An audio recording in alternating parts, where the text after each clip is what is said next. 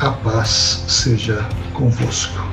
Gostaria de trazer uma breve reflexão nessa oportunidade sobre uma ave fantástica, sobre uma ave que todos nós admiramos. É a águia.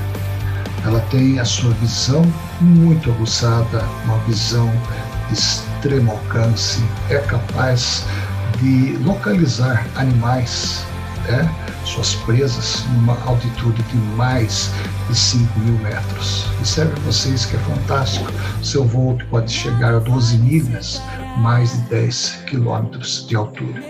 Mas não é sobre o aspecto biológico que eu quero falar. Eu quero falar exatamente o aspecto da palavra de Deus que nos compara com a águia. Até os jovens se cansam, ficam, ficam exaustos e os moços tropeçam e caem.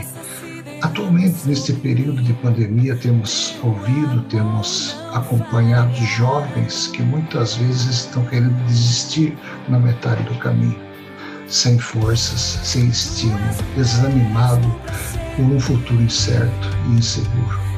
Até os jovens, aqueles que têm mais força, aqueles que têm mais disposição. Mas a palavra de Deus diz, segundo Isaías, que aquele que espera no Senhor renova a sua força. E renovar a força é exatamente receber do alto aquilo que não se tem, é receber no coração aquilo que é totalmente impossível. Voam alto como águias, correm e não ficam cansados, andam e também não se cansam. Sabe por quê? Deus é a nossa força. A alegria do Senhor é a nossa força. Então, quando você olhar para esse versículo, se lembre bem desta ave, cujos olhos enxergam de longe, ou seja, o cristão tem que entender que as promessas de Deus é presente na sua vida e que mais cedo ou mais tarde ela vai acontecer. O cristão enxerga de longe, o cristão enxerga muitos metros, muito além daquilo que o mundo pode apresentar. A economia pode não estar boa, o governo pode não estar bom, as nações podem não estar boas, guerras e rumores de guerra, porém saiba você que as promessas do Senhor ainda estão sobre a cabeça, sobre a vida daqueles que esperam.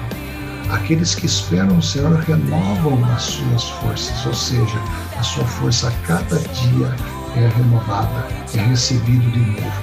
Muitas são a misericórdias do Senhor na vida daqueles que o temem. Tome essa palavra para você. Tome essa certeza para você, porque você não será jamais confundido. Espere em Deus. Seu objetivo seja em Deus. Olhe somente para o governo e as obras de Deus, e você vai ver como cada manhã você terá forças para voar mais alto, nas alturas do Espírito Santo, nas alturas dos milagres de Deus, e saiba você que operando Deus, ninguém perderá. Deus o abençoe. Fraterno abraço.